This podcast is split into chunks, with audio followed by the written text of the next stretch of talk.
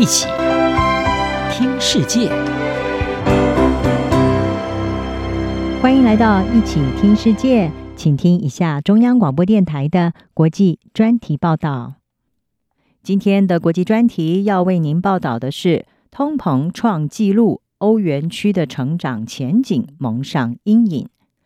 自从 COVID-19 疫情以来，全球民众持续感受到物价上扬之苦。欧洲也不例外。由于能源价格上涨，再加上供应链陷入困境，十月份欧元区的通货膨胀已经飙升到创纪录的水平。而欧盟统计局是指出，能源价格上涨了百分之二十三点五，十月份同比通膨率达到了百分之四点一，是欧洲中央银行目标的两倍多，同时与二零零八年七月的最高水平持平。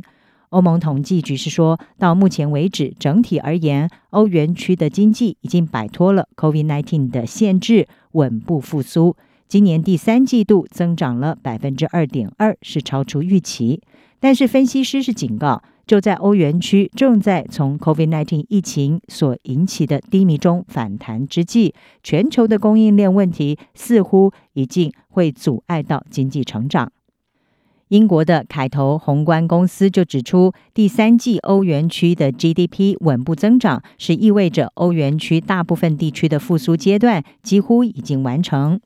但是，凯投宏观公司也警告，由于供应链中断、全球需求放缓以及劳动力短缺，已经阻碍了生产，最后一个季度的增长会大大的放缓。而这个瓶颈似乎也对欧元区最大的经济体德国造成了影响。德国只成长了百分之一点八，这个增幅是低于分析师的预期。而德国制造商也正在努力要解决原物料短缺的问题，包括塑料、金属还有纸张等等。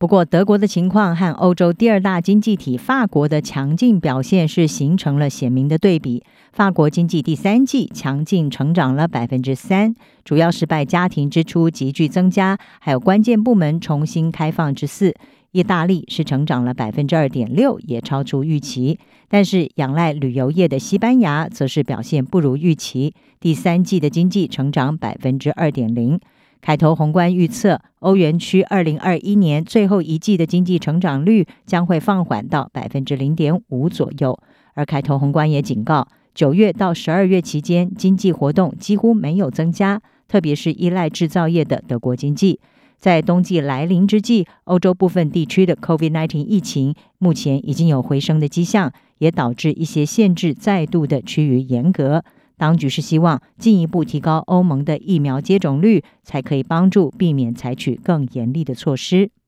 而欧洲中央银行已经在十月二十八号决定，会维持它的大规模经济刺激计划和超低利率，来支撑欧元区的复苏。但是通膨上升，预料会对欧洲央行造成更大的压力。欧元区十月的通膨率创下十三年的新高，也已经使欧洲央行总裁拉加德成了众矢之的。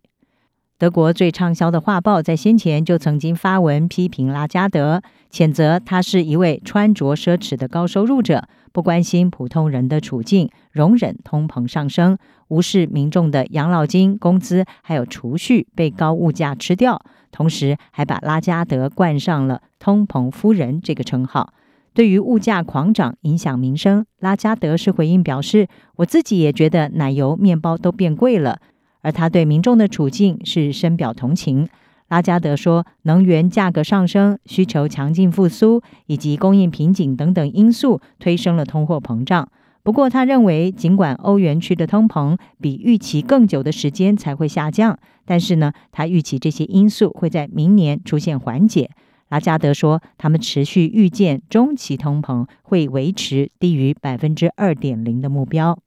目前，欧洲央行是预期到二零二三年的时候，通膨将会回落到百分之一点五。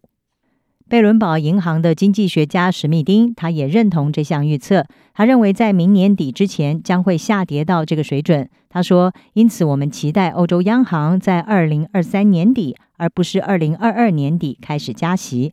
而一些市场参与者也预期最快在明年年底会升息，也支持通膨将会在明年消退的想法。不包括能源在内的核心利率将会只从百分之一点九小幅上升到百分之二点一。以上专题由杨明娟编辑，海青青播报。谢谢您的收听。